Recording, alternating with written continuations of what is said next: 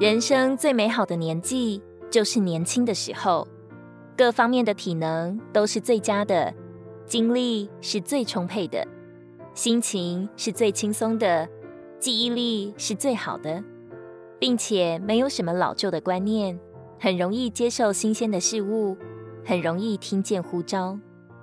这时候若没有来追求它，实在是可惜。在没有老衰之前，所有的年纪都是珍贵的。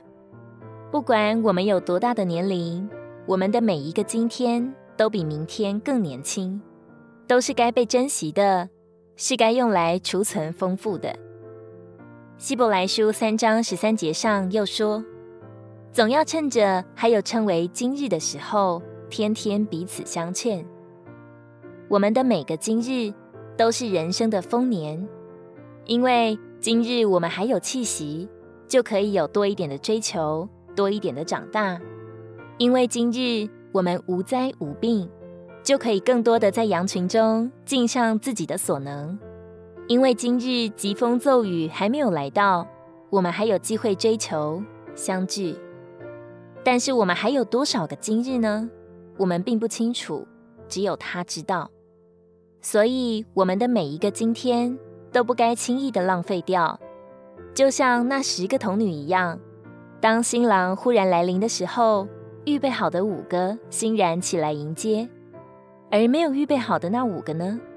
这时候才发现自己的灯快要灭了，于慌乱中又是借又是买，然而这时一切都已经太晚了。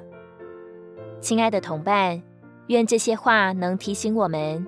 当我们人生正处在丰年的时候，要竭力预备自己，储备暑天的丰富，好在荒年来到时，我们不至于惊惶无措。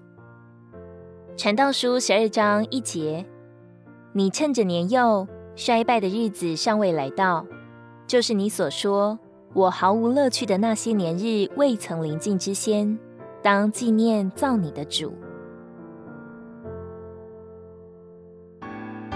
如果你喜欢我们的影片，欢迎在下方留言、按赞，并将影片分享出去哦。